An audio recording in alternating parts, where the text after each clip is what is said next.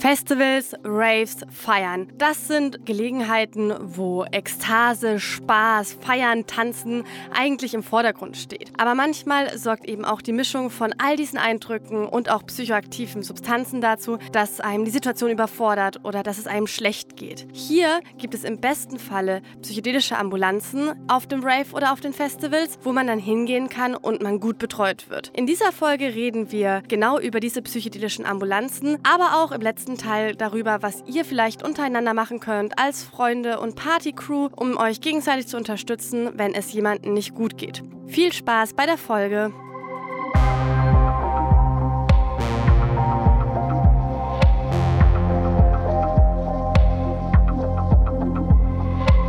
Psychoaktiv. Euer Drogen- und Alkohol-Podcast mit Stefanie Bötsch. Zieht's euch rein.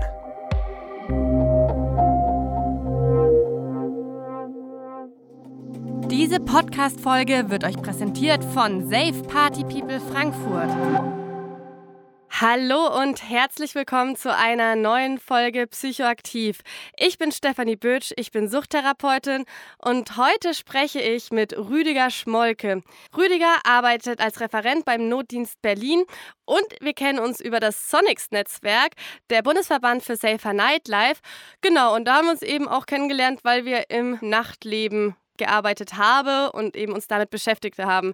Hi Rü, schön, dass du da bist. Ja, hi. Und ich kann auch gleich sagen, ich auch gearbeitet habe, weil ich jetzt neuerdings beim Notdienst Berlin e.V. arbeite, aber die letzten Jahre ja, wie du weißt, Sonar Safer Nightlife Berlin koordiniert habe. Genau, und ich war in dem Rahmen bei Safe Party People, aber auch da fahre ich die Arbeit gerade runter oder bin auch nicht mehr aktiv auf Festivals unterwegs. Aber hey, an sich ist dieser ganze Podcast, die Podcast-Idee genau aus dieser Arbeit entstanden. Und unser Thema heute geht ganz extrem extremst in die Richtung, denn wir sprechen über Psycare und psychedelische Ambulanzen. Ich habe tatsächlich auch mal Psycare mitorganisiert. Das war Hainen Mai 2018, wenn ich mich nicht irre. Also auch schon wieder ein bisschen eine Weile her, aber ich habe auf jeden Fall eine Runde Festival hinter mir. Rü, ich glaube, du hast ein paar mehr Festivals gemacht, oder? Ja, kann man, glaube ich, so sagen. Vor allen Dingen war ja meine High-Time sozusagen in den Ende der 90er. Also da habe ich ganz viele ähm, auch so Psycare-Einsätze hauptmäßig auch mit organisiert und inzwischen arbeite ich nur noch und setze mich in ein gebettetes Nest sozusagen. Ja, ist natürlich auch keine schlechte Rolle. Für die Leute, die erstmal gar nicht wissen, was Psycare ist, ich wusste es damals, bevor ich zu Safe Party People gekommen bin, auf jeden Fall auch nicht. Was ist das? Ja, Psycare ist ja so eine Art Kunstbegriff, setzt sich halt zusammen aus Psychological Care, so. Und was wir, glaube ich, deutlich machen wollten mit dieser Idee, auch mit der psychedelischen Ambulanz, dass wir halt wirklich auf psychische Krisen abzielen, weil ganz viele haben ja aber Erste Hilfe und sowas immer erstmal körperliche Erste Hilfe im Blick so. Und das ist natürlich für uns auch super wichtig, dass wir ausschließen können, dass es den Leuten nicht irgendwie körperlich super dreckig geht, so dass es da irgendwie vielleicht ein lebensgefährliches Risiko gibt, so aufgrund organischer Schäden. Und Psycare kümmert sich eben um die Psyche und bietet so einen Rahmen, so um auf Festivals, auf Partys auch, aber vor allen Dingen auf Festivals, ne, wo man, wo halt ein besonderes Setting ist, tatsächlich Leute aufzufangen, sie betreuen und wieder fit für die Party zu machen. Ich habe Psycare, wenn ich das schnell erklären möchte, immer als professionelles Trip-Sitting bezeichnet. Doch wenn ich jetzt auch so deine Erklärung mache, dann denke ich mir, oh, da habe ich fast ein bisschen einen Part weggelassen, weil wie du schon sagst, es geht ja darum, Menschen psychisch aufzufangen und da geht es eben nicht nur um das Betreuen, wenn der Trip nicht gut läuft, sondern, wenn ich dich richtig verstanden habe, eigentlich alle Situationen. Ja, genau. Und Trip-Sitting, ja, das wird immer oftmals so konkurrierend auch benutzt. Und wir hatten uns damals zu Eclipse-Zeiten, also Eclipse haben wir gar nicht erwähnt, Eclipse e.V. hat ja so im deutschsprachigen Raum diesen Begriff auch ein bisschen geprägt, sei Ambulanz oder psychedelische Ambulanz. Und da bin ich halt auch einer der ältesten Mitglieder. Und bei Eclipse hatten wir eine lange Debatte auch darum und haben uns ganz bewusst dafür entschieden, das nicht Trip-Sitting zu nennen, weil Trip-Sitting ja auch so ein bisschen, das ist ja wie so eine Art Dienstleistung. Also im besten Falle hat man ja auch einen Trip-Sitter vor dem Trip sozusagen organisiert, ja, oder eine Person halt aus dem Kreis bestimmt. Und wir haben es anders verstanden. Für uns war das wirklich vor allen Dingen Umgang mit Notfällen. Und eben auch nicht nur begrenzt darauf, dass ich jetzt psychedelische Substanzen genommen habe, sondern eigentlich hat sich dann immer mehr ausgeweitet und immer mehr auch rausgezeigt, ja, dass es natürlich ganz verschiedene Auslöser gibt von psychischen Krisen auf solchen Festivals. Du sprichst von Krisen. Was können solche Krisen denn sein? Ja, also jetzt mal generell gesprochen, Krisen sind ja immer so Entscheidungspunkte, ja. Also es sind immer kritische Punkte, sind ja nicht so per se schlecht, wie sie meistens so übersetzt werden, sondern es sind einfach Punkte, in denen unklar ist, in welche Richtung geht's jetzt eigentlich und was passiert. Und gerade an solchen Punkten kann es sehr wichtig sein, Unterstützung zu geben und ja, was sind das? Also es sind, würde ich jetzt mal sagen, generell Situationen, in denen halt ein höheres Risiko da ist, dass es wirklich zu einer weiteren psychischen Belastung kommt, die dann irgendwann auch nicht mehr gehandelt werden kann, die dann vielleicht auch bedrohliche Folgen haben kann. Also ja, das Spektrum ist natürlich riesig. Es kann einfach nur eine totale Erschöpfung sein, die in einem ganz leeren Energiestatus dann endet, ja, und wo man einfach eine Person braucht, die einen aufhängt. So, das klingt erstmal vielleicht undramatisch, kann aber auch auf so einem Festival, ne, extreme Reizüberflutung, vielleicht totale Übermüdung, vielleicht hat man irgendwie Beziehungsstress oder man hat irgendwie ein scheiß Erlebnis gehabt, irgendwie, es kann eine geklaute Tasche sein oder irgendwas, was man nicht mehr findet oder einfach nur fertig. Also sowas harmloses, in Anführungsstrichen, kann es sein. Und es kann natürlich auch wirklich eine handfeste Prätraumatisierung zum Beispiel sein oder eben eine ganz psychotischer Zustand. Ja, das Spektrum ist groß. Das ist ein sehr großes Spektrum, was natürlich auch Menschen braucht, die so etwas auffangen können. Wer erwartet mich denn in einer psychedelischen Ambulanz? Gute Frage. Wir haben in der Gründungsphase, in der übrigens ganz viele Projekte, so auch europaweit und auch in den USA zuerst entstanden sind. Es gibt in den USA das Zendo-Projekt zum Beispiel. Über Maps ist das entstanden. Es gibt das Boom Festival, hat eine Psy-Ambulanz, sozusagen Cosmic Care aufgebaut zu der Zeit schon. Und dann gab es halt in einigen anderen Regionen in Europa gab es so die gleichen Ideen. Und in der Gründungsphase haben sich eigentlich alle Projekte so als Peer-Projekte verstanden. Also sie sind eigentlich von den Leuten gegründet worden, die selber diese Festivals besucht besucht haben und sich da zu Hause fühlten, vielleicht sogar mitorganisiert haben. Eclipse ist ja auch auf der ersten Fusion, ja, ist diese Gründung wirklich erfolgt, also noch nicht die Vereinsgründung, aber so der, diese, diese Gruppengründung so, ist eigentlich daraus hervorgegangen, so, weil wir gemerkt haben, oder die Gründungspersonen damals so, das ist genau, also so ein Rahmen, wo es sowas nochmal zusätzlich braucht. So, auf die Gründe kann ich ja gleich nochmal eingehen. Und Wichtig war in der Anfangszeit, dass es Leute sind, die tatsächlich sich heimisch auf dieser Party fühlen. Und natürlich ist es dann auch so gewesen, dass es eher Leute waren, die so einen Care-Blick hatten, PsychologInnen, SozialarbeiterInnen, und das ist auch bis heute so ein bisschen der dominierende Stand. Aber im Prinzip kann jeder mitmachen. Also es ist wichtig natürlich, dass man ein paar Leute auch hat, die wirklich auch so einen professionellen Hintergrund haben oder zumindest ganz viel Erfahrung und sich Wissen angeeignet haben. Aber ganz wichtig ist uns auch, dass es ähm, ganz viele, und so ticken die meisten Projekte, dass es ganz viele Leute gibt, die auch immer wieder neu reinschnuppern kann, können und die einfach ein Stück Empathie und Wille und sowas mitbringen. Ja, und an der Stelle sei vielleicht auch auf jeden Fall noch ergänzt, dass die Menschen, die beim Psyche mitmachen, über Sonics in aller Regel eine Fortbildung gemacht haben in dem Bereich. Also es gibt jährlich eine Psyche-Ausbildung, Fortbildung, die habe ich damals auch gemacht, bevor ich auf Mai gefahren bin. Also das heißt jetzt halt nicht, dass jeder einfach mal da so reinschnuppern kann, sondern dass es schon immer sozusagen vorgeschalten ist, dass man dahingehend wirklich toll fortgebildet, ausgebildet wird und auch mit Rollenspielen übt, was einen in so einem Psyche-Zelt erwarten kann. Und ja, das ist vielleicht noch wichtig dazu zu erwähnen. Ja, super gut, dass du das sagst. Also wir haben tatsächlich auch Qualitätsstandards mal entwickelt vor ein paar Jahren in diesem Sonics-Verbund. Und das eine ist natürlich, was auf dem Papier ist. Das andere ist, ne, was man so zusätzlich noch alles so mitbringt, auch an Haltung. Aber genau, inzwischen ist es wirklich so, dass niemand eigentlich mehr wirklich in der Betreuungsarbeit, zumindest in Psyche arbeitet, der oder die nicht so eine Grundausbildung hat. Eben, und das braucht man auf jeden Fall auch, weil ich kann mich noch an mein erstes Festival wirklich gut erinnern. Ich war so froh, auch über die Rollenspiele und so, weil das ist auch eine herausfordernde Zeit. Es war total spannend, hat total viel Spaß gemacht, war eine wunderschöne Arbeit, aber auch teilweise herausfordernd. Und es ist natürlich gut, dass man da schon sein Werkzeug mit an die Hand bekommen hat. Ich habe jetzt halt gerade schon gesagt, das Psycare Zelt, weil bei uns im Heine Mai war es ein Zelt, auf der Fusion ist es auch ein Zelt. Aber vielleicht können wir mal kurz die psychedelische Ambulanz illustrieren was erwartet mich denn? Wie, wo finde ich so eine psychedelische Ambulanz und wie schaut die aus und was ist da drin? Ja, sehr verschieden natürlich nach Größe des Festivals, nach Möglichkeit des Festivals, auch für Logistik und sowas zu sorgen. Natürlich kann man jetzt irgendwie ein kleines Freundeskreisfestival nicht gleichsetzen irgendwie mit so Riesenaktionen wie irgendwie der Fusion oder im Meld oder sowas, ja. Genau, aber im besten Falle gibt es einen ziemlich großen offenen Bereich. Das kann auch sogar, ja, kann durchaus ein 50 oder 100 Quadratmeter Zelt sein, in dem eigentlich jeder und jede Partygästin willkommen ist. Ja, es gibt auch so Grundversorgung, also sowas wie Getränke. Es gibt so ein Hygienematerial. Das ist uns natürlich wichtig immer, weil wir sind ja irgendwie auch so eine, nicht eine sanitäre Einrichtung, aber schon sowas, irgendwie was so auf Care halt zielt. Und dann gibt es einen Bereich, der ist tatsächlich, was wir so Infostand meistens nennen, wo wir ganz viel Informationen rausschießen, sage ich jetzt mal, geben können, ganz persönlich auch. Auch ganz viel Self-Use-Materialien verteilen, manchmal gegen Spende, manchmal wirklich so for free. Wenn es notwendig ist, auf jeden Fall for free. Und davon so ein bisschen parallel läuft dann eben die eigentliche Ambulanzarbeit. Und die ist halt eine Betreuungsarbeit. Also das kann auch nur ein kleiner Kontakt natürlich sein. Manchmal ist es ja so, man sucht irgendwie jemanden kurz zum Quatschen oder wenn man eine Frage loswerden und es geht einem schon viel besser oder man ist irgendwie dann okay. So. Es gibt natürlich auch viele neugierige Personen. Es gibt auch viele einfach, die für einen Moment erschöpft sind und einfach, ja, sich mal beobachten wollen oder für ein Momentchen zur Ruhe kommen wollen und dann einfach weiterziehen, ohne dass eine ganz große Interaktion passiert. Aber das kann eben auch so sein, dass Freundinnen und Freunde mit einer Person ankommen und sagen, oh, irgendwie, wir, ne, unsere Freundin hier, wir wissen gar nicht, was wir gerade machen sollen, könnt ihr uns unterstützen? Oder Personen suchen uns selber auf.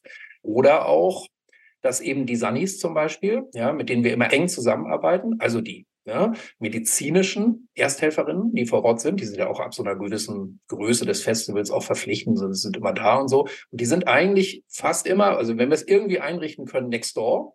So, und da gibt es dann im besten Fall auch einen regen Austausch. Also manchmal wenden sich ja auch Leute an die und denken, irgendwie, oh Gott, könnt ihr mal meinen Blutdruck, ich habe so einen Herzrasen oder sowas, ja. Und dann beobachten die natürlich, checken alles Wichtige ab, kommen aber zu dem Schluss, hm, eigentlich ist es hier jetzt eher so psychisch, ja, bedingt. Und eigentlich brauchst du jemanden, ja, der sich mal so ein bisschen down to earth bringt, der vielleicht ja da ist für ein Momentchen.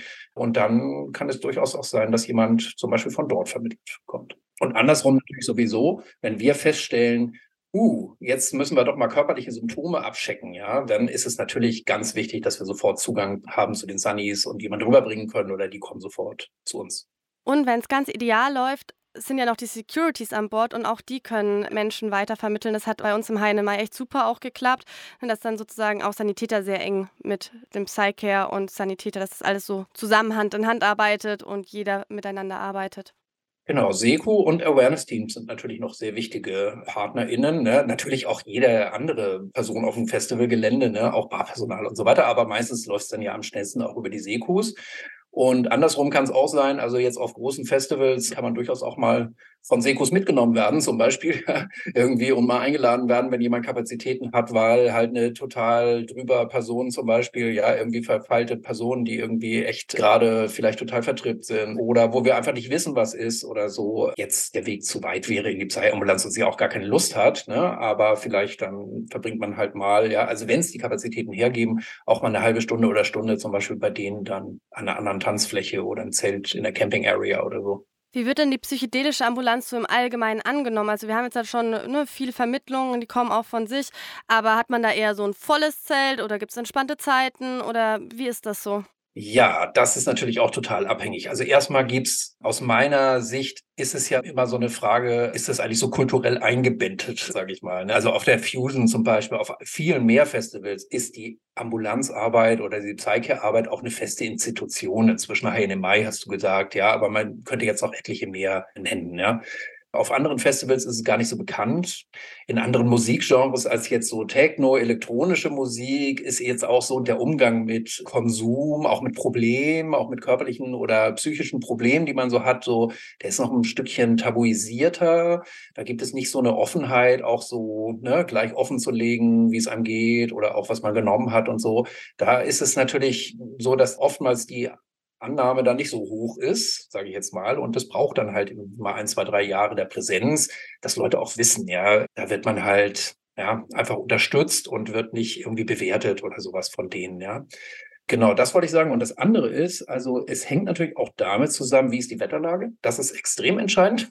Immer wieder festgestellt. Also je heißer es ist, desto mehr Notfälle. Das liegt ja irgendwie ein Stückchen auf der Hand. Ja, natürlich, weil die körperliche Erschöpfung, die schlägt natürlich auch dann aufs Gemüt, könnte man sagen. Also ne, hat natürlich auch große Auswirkungen auf die Psyche. Und natürlich hat es auch damit zu tun, welche Substanzen zum Beispiel sind unterwegs. Also wir hatten auch Zeiten, in denen zum Beispiel mal zwei Substanzen rauszunehmen, sowas wie G und Ketaminkonsum in bestimmten Freundeskreisen dann doch deutlich zugenommen hat und man noch nicht so erfahren war mit der Substanz. Und dann kommt es natürlich öfter auch mal zu Notfällen oder Krisenfällen. Ja, also es hat verschiedene Faktoren und es gibt immer wieder Zeiten, da ist es irgendwie ganz soft und so, ja.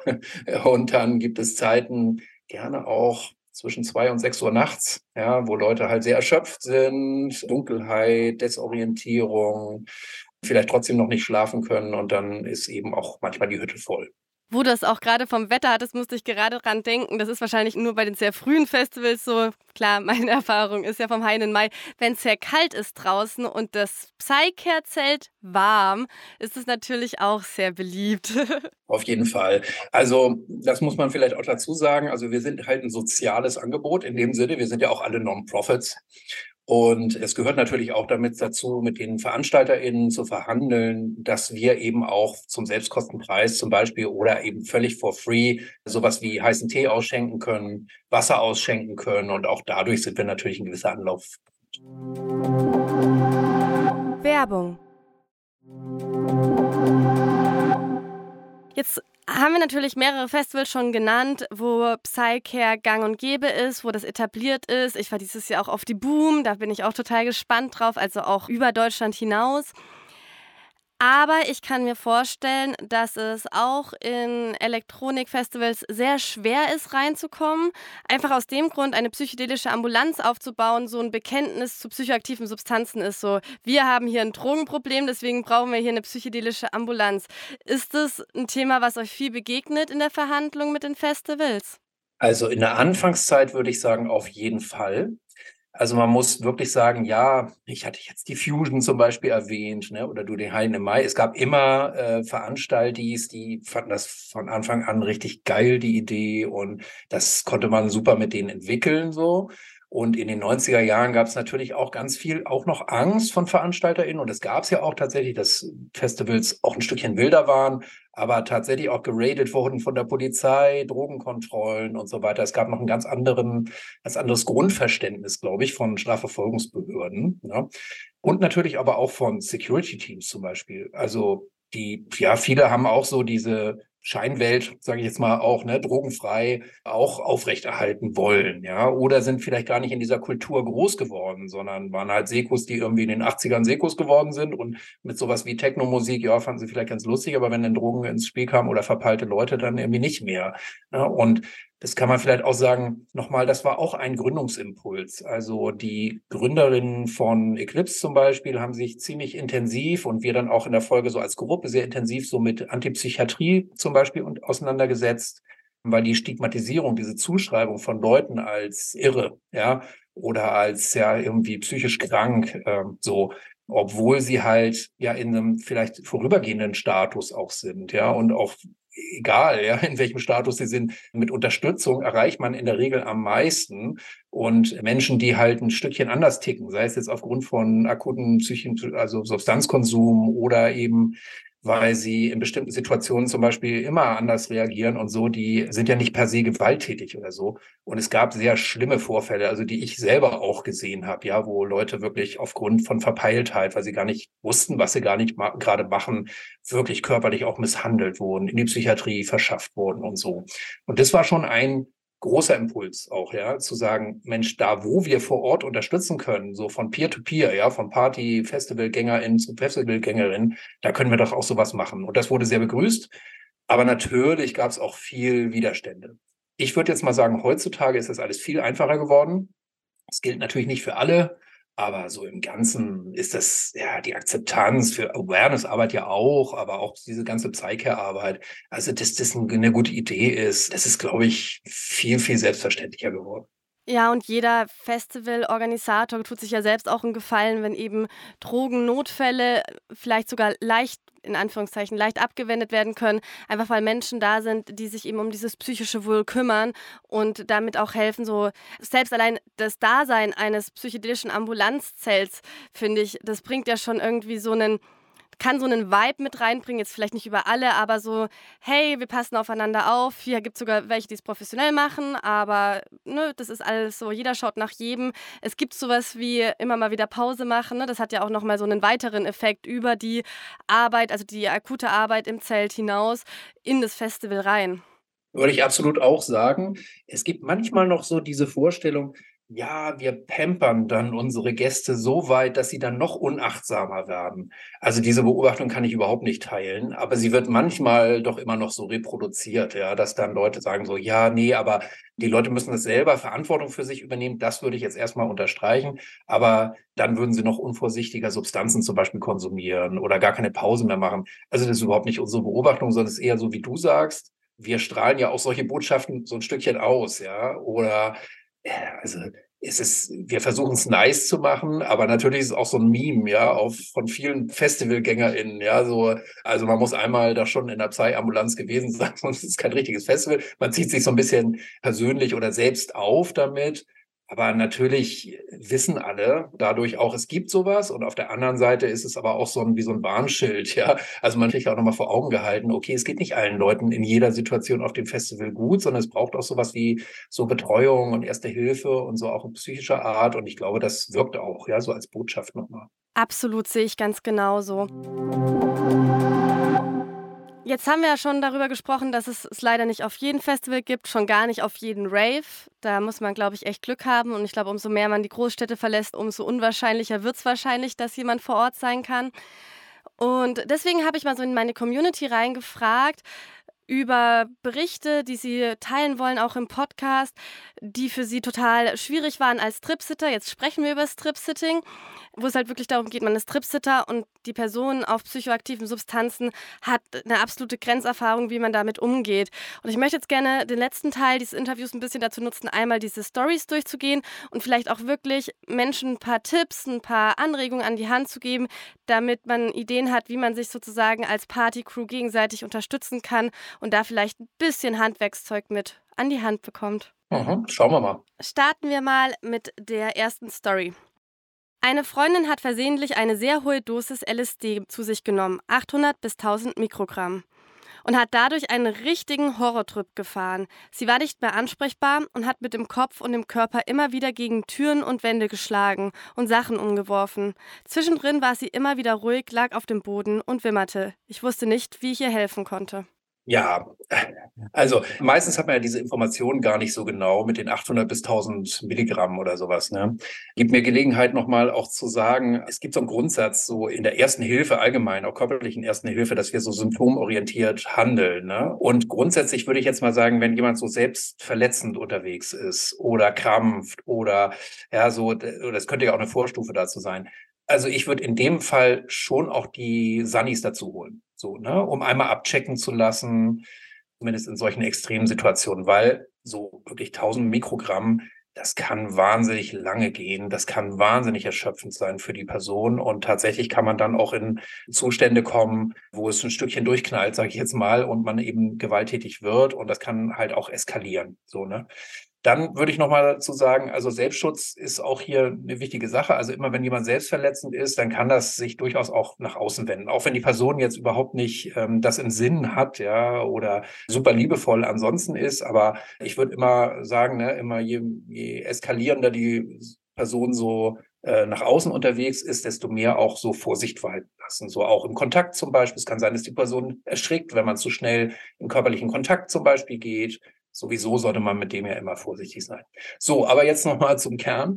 Also wir wissen ja jetzt nicht, äh, reagiert die Person gut? Also Ansprache ist ganz wichtig. So eine klare Ansprache, ein Angebot machen, mit einer klaren Gestik, Augenkontakt suchen, einladend sein. So. Also das ist sowieso immer das Wichtigste für uns. Könnte ja jetzt das Ziel sein, dass die Person ein bisschen zur Ruhe kommt. Wissen wir jetzt nicht so richtig, wie sie dazu in der Lage ist, so mit so viel LSD noch drinne.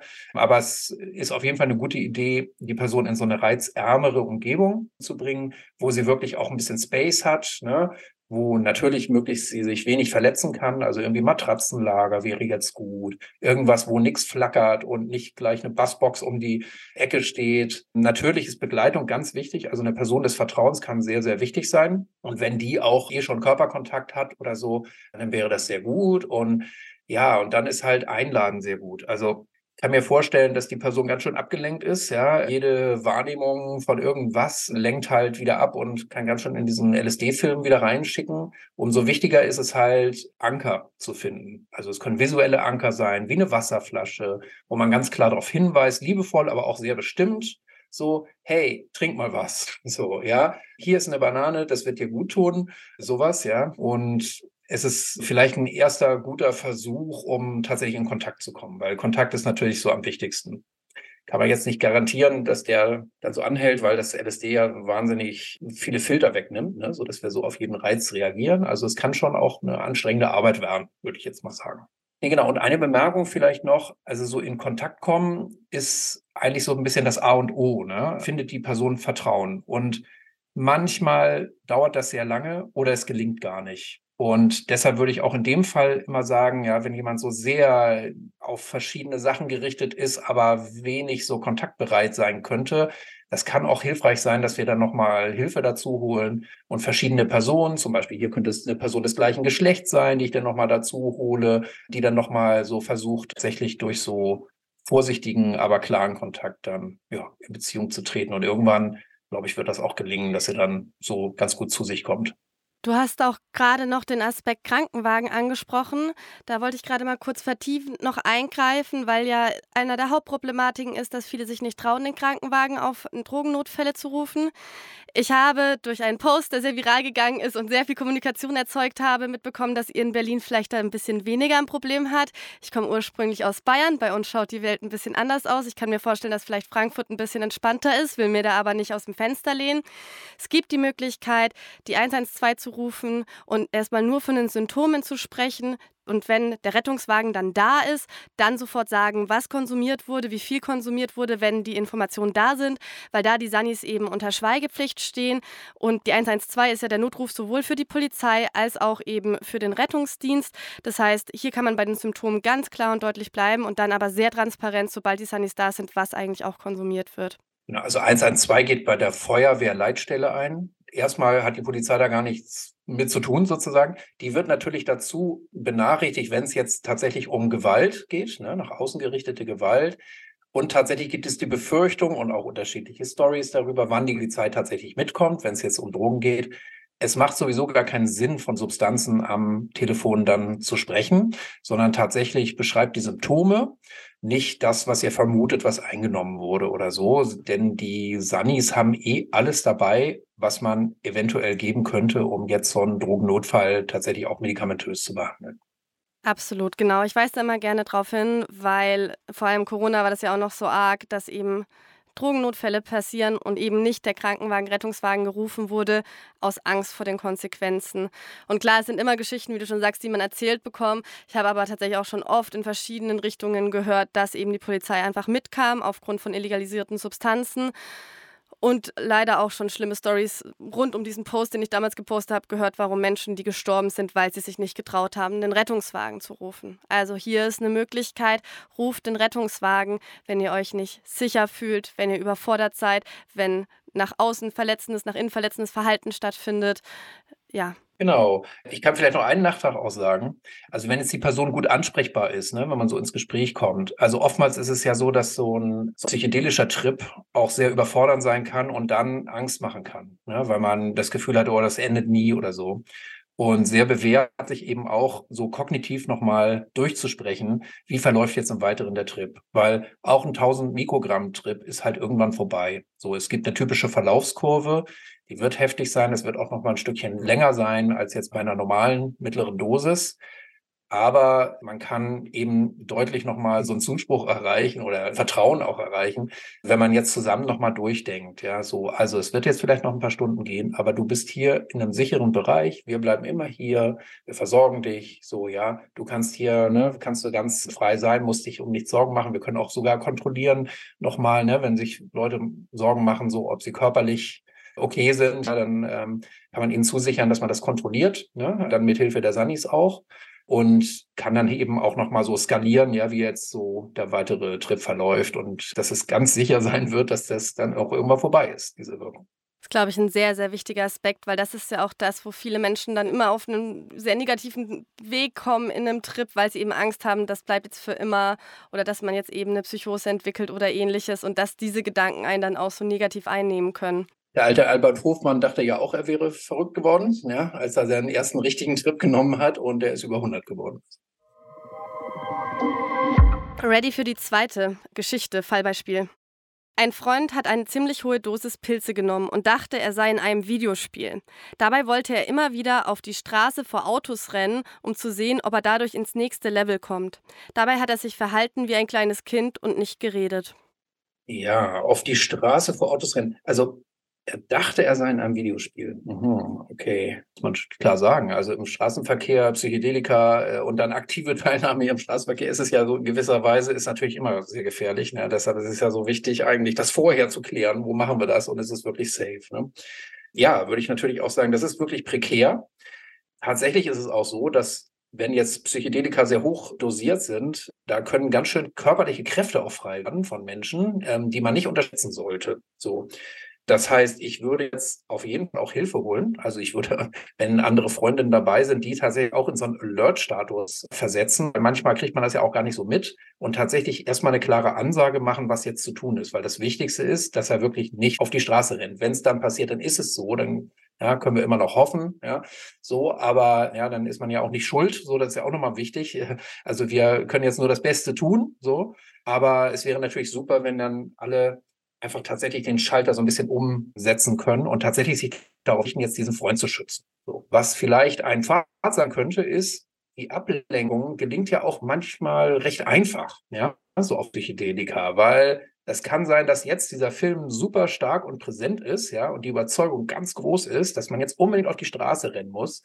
Aber es wäre vielleicht eine Taktik, jetzt tatsächlich eindringlich auf den Freund zu reden und tatsächlich zu sagen, wir müssen jetzt unbedingt in den Wald und diese Hütte finden, von der uns unbedingt erzählt wurde hier. Das ist super spannend. Das gehört nämlich auch zur Challenge und das ist jetzt die nächste Quest und lass uns unbedingt jetzt da losgehen. Wir müssen jetzt los. Ey, komm jetzt mit, ja, mit einer gewissen Eindringlichkeit ähm, auf die Person einreden. Und es kann sein, dass sie dann einfach darauf reagiert, weil sie neugierig ist oder einfach geflasht von dieser Vorstellung. Und ähm, vielleicht ist dann die Situation so ein Stückchen gerettet, ja, oder einfach umgelenkt. Ja, da sprichst du auch, finde ich, den sehr wichtigen Punkt an, dass es ja auch nicht darum geht, Menschen von der Realität zu überzeugen, sondern dass es manchmal durchaus viel hilfreicher ist, auf das Spiel oder diese Gedanken, die man hat, drauf einzugehen und die mitzubauen. Ne?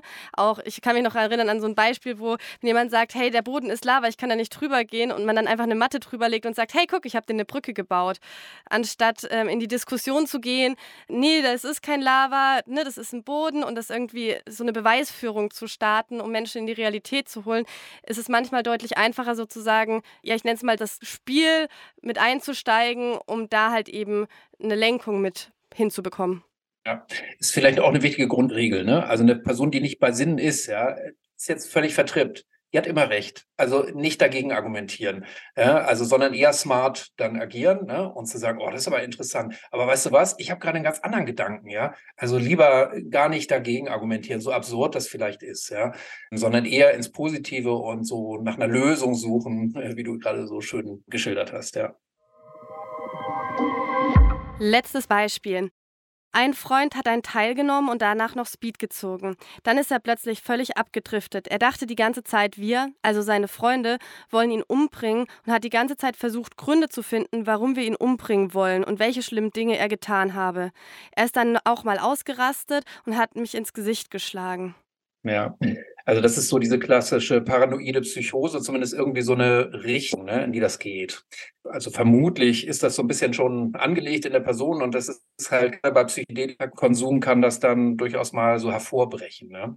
Das ist natürlich auch wieder eine wirklich eine prekäre Situation und manchmal auch schwer ranzukommen. Es geht ganz viel darum, diesen Raum auch halten zu können. Da muss man sich auch klar werden, dass man ja auch wieder dagegen argumentieren kann. Also Man kann versuchen, das nochmal so zu überprüfen. Ja, man kann so hinterfragen sozusagen oder der Person suggerieren so, Mensch, das überrascht mich ja total, so, wie kommst du darauf oder sowas? Ja, sowas ist vielleicht eher unschädlich. Aber grundsätzlich würde ich niemals mit der Person jetzt anfangen zu diskutieren. Das stimmt überhaupt nicht und sowas, weil das eher die Aggression noch steigern kann ne? und auch das Misstrauen. So, das kann natürlich auch gefährlich werden also ins Gesicht geschlagen. Es klingt jetzt erstmal nicht so schlimm, sage ich jetzt mal, oder irgendwie ist es schon ausgerastet, aber irgendwie war das noch händelbar. So. Das ist natürlich auch eine ganz große Frage, was mute ich mir zu? Auch da bin ich wieder sofort bei Hilfe holen. Also wenn sowas kommt, ja, wenn so eine feindselige Stimmung aufkommt, so, wenn es irgendwie möglich ist, holt euch Unterstützung dazu, weil es, es kann schon sehr, sehr wichtig sein.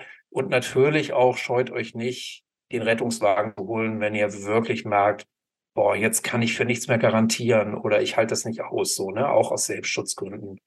Also jetzt mal nur so ein Worst-Case-Szenario. Also natürlich haben die Rettungskräfte, die haben heutzutage noch relativ schonende Sachen auch, um eine Person, die jetzt total gewalttätig wird, ja, tatsächlich auch so mit so einem Nasenspray zum Beispiel zu sedieren. Das ist überhaupt nicht schön. Also das ist wirklich das allerletzte Mittel, ne, weil das natürlich auch Gewalt ist, die der Person angetan wird. Aber es ist wichtig, im Hinterkopf zu haben, dass es die Möglichkeit gibt. Deshalb würde ich immer nicht zu spät auch Hilfe holen.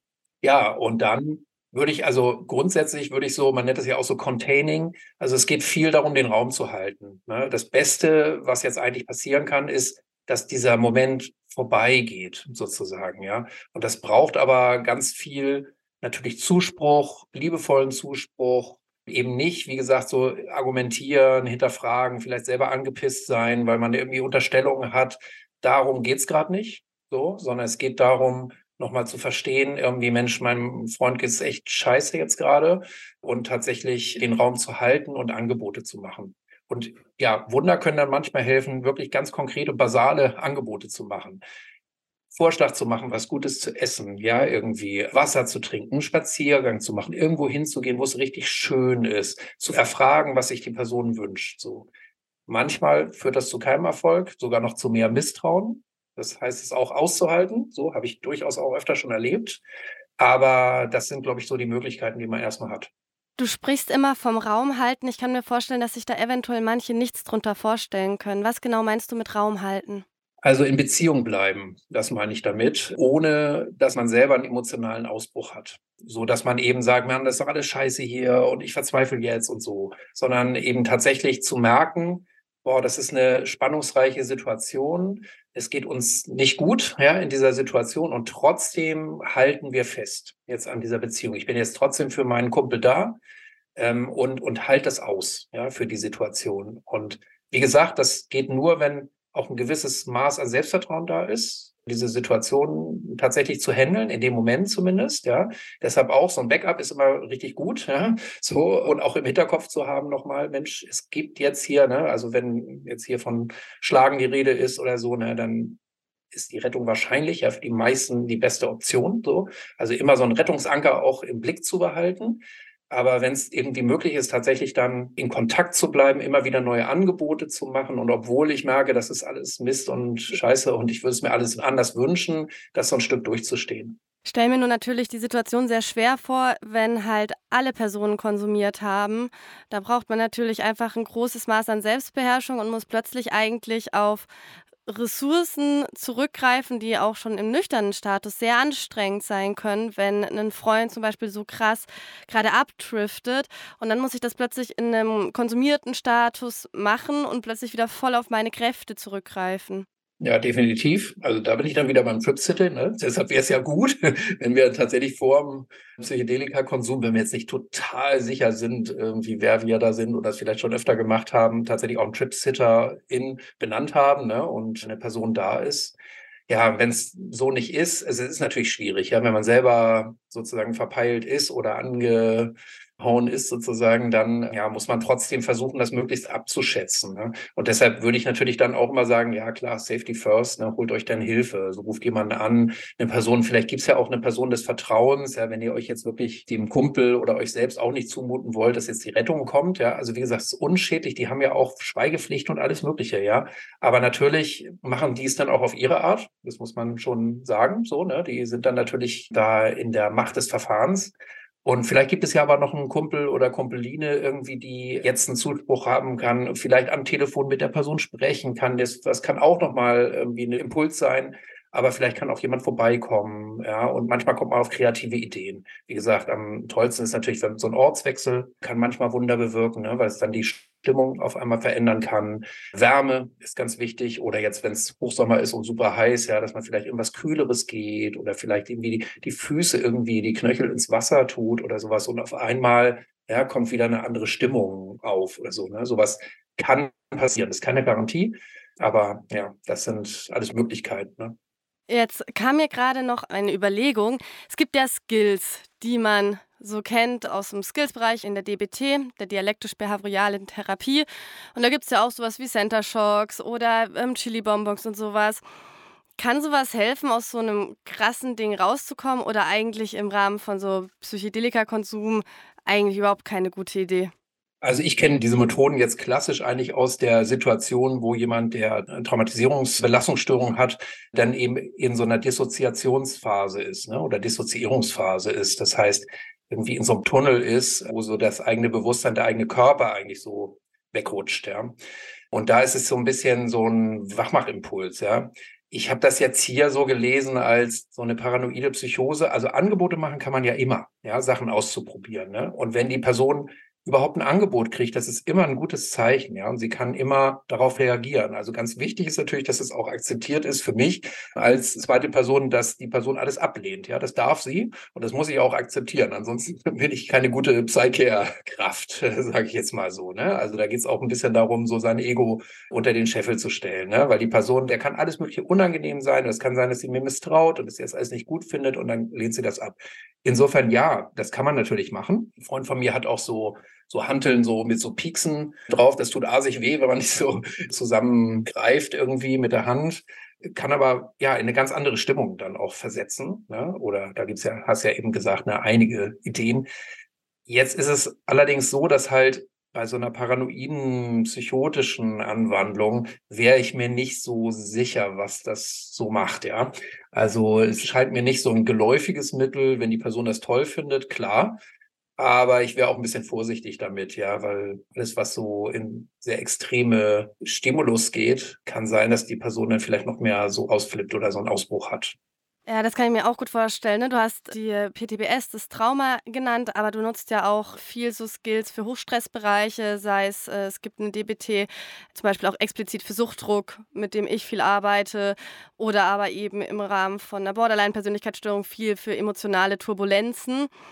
Aber aus dem psychotischen Bereich kenne ich das natürlich auch noch nicht. Und wenn man das mal einfach mal kurz weiterdenkt, dann wird mir auch, das war ein sehr spontaner Einfall, sehr schnell klar, dass das da überhaupt nicht reinpasst. Wenn ich mir überlege, ich, ich misstraue jedem und dann bietet mir jemand einen Chili-Bonbon an und ich verstehe gar nicht, dass das ein Chili-Bonbon ist und plötzlich burnt es mir auch noch den Kopf weg, weil die ja auch sackscharf sind.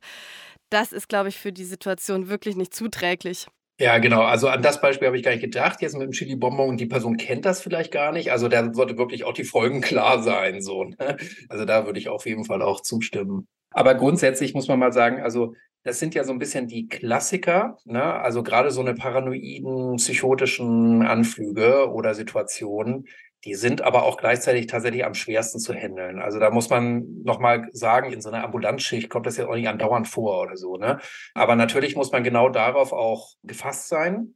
Und es ist immer ganz wichtig, gerade in solchen Situationen wirklich nochmal abzumessen, traue ich mir das zu, traue ich mir das auch in der Situation zu. Vielleicht hat man schon zehnmal gemacht und war okay, aber jetzt ist es gerade irgendwie nicht okay, weil, weil man doch irgendwie Befürchtungen hat oder ne, gerade selber vielleicht in einer doofen Stimmung ist. Und da ist wirklich Hilfe und Vorsicht sehr wichtig, würde ich mal sagen. Absolut. Und gibt es noch ein paar Grundlagen, die man vielleicht mitgeben kann für Fälle, die vielleicht nicht so extrem sind? Also, ne, wenn jemand zum Beispiel sehr emotional wird, empathisch bleiben, in Kontakt gehen, das geht ja dann auch noch viel leichter, meistens die Ansprache und irgendwie sehr wohlwollend versuchen, sozusagen ne, einen gewissen Einfluss zu nehmen. Und auch hier hilft, finde ich, Ablenkung, falls die Person das möchte. Und das sind wir auch in diesem Angebotsbereich. Nur hat man halt dann die Situation, dass die Person, die gerade in so einem Ausnahmezustand ist oder also in emotionalen Ausnahmezustand, Zustand das vielleicht noch besser annehmen kann, als wenn wir wirklich sowas ja psychotisches haben. Genau, also vielleicht kann man noch mal so ein paar Grundregeln überhaupt erstmal benennen. Also ich hatte zwar ein bisschen angefangen damit, also in Beziehung treten. Ne? Das ist halt so das Wichtigste. meistens fällt das ja auch leicht, ja, weil die Menschen sowieso irgendwie ein Bedürfnis haben und dann macht man ihnen auf eine nette, empathische Art ein Angebot und dann fluppt das irgendwie. Ja, dann merken die ja und haben sofort Vertrauen. Aber manchmal ist es auch so, dass man merkt, vielleicht an der Körperhaltung oder so am Blick und so, dass es, dass das Vertrauen nicht da ist da ist es super wichtig, ne, dass man auch nochmal betont, wofür man da ist. Also vertrauensbildend ist natürlich, dass man nochmal klar benennt, zum Beispiel, wer bin ich, wie unterstütze ich jetzt, ja, so und was kann ich bieten. Das schafft schon mal einen ganz anderen Eindruck vielleicht, ne? Also wenn es jetzt nicht meine beste Freundin ist, die da so ankommt, ja, oder um die es gerade geht. Und dann halt Angebote machen. Ne? Also immer wirklich eine Decke bringen. Darf ich dir eine Decke bringen? Ist es okay, wenn ich, ich stelle dir einfach mal ein Wasser hin? So, vielleicht magst du einen Schluck trinken. Wenn nicht, ist auch okay. So, entscheide du. Ja, also es sind einfach so Botschaften, wo man auch mal suggeriert, okay, hier ist so ein Space zum Runterkommen und ich auch selber, ich bleibe in der Selbstbestimmung. Dann ist natürlich super wichtig, mehr zuhören, als reden. So, also Angebote machen und erstmal vorstellen ist okay, aber dann geht es natürlich voll ums Zuhören. So auch erstmal einladen dazu zu erzählen. Wenn du mir was erzählen magst oder wenn du mir erzählen magst, wie ich dich irgendwie unterstützen kann oder ob ich was für dich tun kann und auch auszuhalten, wenn die Person vielleicht erstmal ein bisschen braucht. Also, ne, gibt so Regeln, dass man sagt, irgendwie dreimal so viel zuhören mindestens, ja, vielleicht fünfmal oder so, wie man selber dann spricht. Ne? Nicht so schnell Tipps geben, sondern es geht ganz viel ums Zuhören. Genau. Und dann finde ich auch noch einen guten Tipp, so ein Stückchen Autosuggestion. Also wenn ich gut zugehört habe, dann höre ich ja meistens auch so Bedürfnisse raus von den Menschen, ja, oder vielleicht so Unsicherheiten oder ja, in dem vielleicht, was sie sagen, oh, womit sie nicht klarkommen. Und dann tatsächlich auch zu sagen, okay, du habe ich jetzt gerade verstanden oder ich habe es jetzt gerade so verstanden, könnte man das so sagen, ja, nochmal zurückfragen auch. Und dann, glaube ich, sind sehr gut solche Autosuggestionen. Ja. Wenn ich gutes Zutrauen habe, dass es der Person eigentlich gar nicht so schlecht geht oder dass es jetzt hier ein guter Ort ist, dann kann ich das auch ruhig nochmal sagen, ja, und sagen irgendwie zum Beispiel, Mensch, ich habe aber das Gefühl, jetzt bist du schon ganz gut runtergekommen, du hast hier einen guten Ort zum Runterkommen, so, und ich glaube, es wird dir auch in Kürze schon wieder ein ganzes Stück besser gehen oder so, ja. Oder jetzt hast du gerade gesagt, Mensch, dein Körpergefühl ist gerade so weg, warte mal ab, so, wenn du dich jetzt hier einfach mal fallen lässt, ja, deine Freundin ist da und so, dann lass es jetzt einfach mal gut gehen und in einer halben Stunde sieht die Welt schon wieder völlig anders aus und dann wirst du bestimmt wieder voll gut drauf sein oder sowas, ja. Nicht maßlos natürlich übertreiben, ja, wenn es der Person schlecht geht, geht es der Person schlecht, aber sowas kann viel die Zuversicht einfach auch erhöhen. Genau, und dann könnte man jetzt noch unendlich fortführen. Einiges hatten wir auch noch gesagt, so dass man noch mal durchdenkt, wie ist vielleicht der Verlauf, so eine positive Zukunftsaussicht gibt. Und ganz wichtig ist aber auch noch, dass wenn man jetzt eine Person dann entlässt, ja, einige wollen ja auch gehen, weil sie irgendwie dann doch unter Stress sind oder so, dass man immer noch mal ein Angebot macht auch. Ja, also dass die Personen auch wiederkommen können oder dass sie zumindest wissen, wohin sie sich sonst wenden können. Kann auch sein, auf dem Festival, dass eine Person unbedingt jetzt nach Hause will und so weiter. Aber wenn man das Gefühl hat, Mensch, könnte sein, dass es ihr dann auch zu Hause nicht gut geht, so dass man vielleicht noch mal einen Tipp mitgibt. Ne? Also es könnte eine Telefonnummer sein vom Krisendienst oder ähnliches, ja, oder oder oder. Ich glaube, da gibt es viele Möglichkeiten, aber es ist immer gut, wenn Menschen uns so verlassen und jetzt nicht hundertprozentig gut drauf sind, immer noch mal ein Angebot zu geben. Wie können sie noch mal in Kontakt treten? Super Zusammenfassung. Ich würde vielleicht noch als Regel Nummer eins oder Grundlage Nummer eins immer zu gucken, bin ich sicher. Das hatten wir jetzt halt ganz oft im Kontext gehabt, aber weil wir gerade noch mal so eine Zusammenfassung hatten, würde ich es an dem Punkt nochmal sagen, bin ich sicher, traue ich mir das zu, kann ich das jetzt halt machen und eben auf die eigenen Grenzen zu achten. Das ist immer erstmal Schritt eins, weil man kann keinem helfen, wenn man selbst A, nicht sicher ist, also auch physisch sicher ist, aber sich auch gar nicht psychisch zum Beispiel in der Lage fühlt, aktuell das zu übernehmen. Absolut. Ja, kann man nicht oft genug unterstreichen. Ja, Rü, ich bin fertig mit meinen Fragen. Haben wir was vergessen? Bestimmt, aber das macht nichts, weil das Thema ist groß und genau, wer andocken will, der kann das ja auch machen über die vielen Psycare und Partydrogenprojekte in Deutschland. Sonics hat eine Internetseite, oder? Ja, sonics-netzwerk.net. Genau, das packe ich in die Show Notes, weil da sind ja auch alle Partnerprojekte mit verlinkt. Das heißt, ihr könnt für eure Stadt mal gucken, ob es da was in der Nähe gibt, wo ihr euch einklinken könnt. Wir haben es in Frankfurt, wir haben Berlin, wir haben Potsdam, wir haben Münster, wir haben Stuttgart, wir haben München, wir haben Würzburg, wir haben Hamburg. Hamburg. Äh, Erfurt. Haben wir die Sachsen erwähnt? Dresden und Leipzig? Nee, haben wir nicht. Die habe ich vergessen. Genau. genau, also wir haben einige Städte. Peers sind, glaube ich, immer sehr gerne gesehen. Auch für die Standarbeit auf den Raves bei euch zu Hause und um drumherum trommel ich gerne die Werbetrommel rühre ich gerne die Werbetrommel. genau. Da einfach zu melden, wenn man da Bock drauf hat und eben in diese wunderschöne Arbeit macht. Ich habe das viele Jahre gemacht. Ich mache es jetzt gerade nicht mehr, weil Podcast und sowas viel Zeit frisst. So. Aber kann ich nur empfehlen. Ich habe super viel gelernt, super viel auch für mich mitnehmen können. Ist großartig. Ja, schön. Danke für die Einladung. Sehr, sehr gerne. Dann sind wir für heute fertig. Alle anderen wichtigen Informationen findet ihr in den Show Notes und dann hören wir uns in zwei Wochen wieder. Und ich wünsche euch von meiner Seite aus eine wunderschöne Festivalzeit. Passt aufeinander auf und ja, bestimmt auch einen nüchternen Tripsitter, wenn ihr gerne Ausflüge machen möchtet. Das war Psychoaktiv, euer Drogen- und Alkohol-Podcast mit Stefanie Bötsch.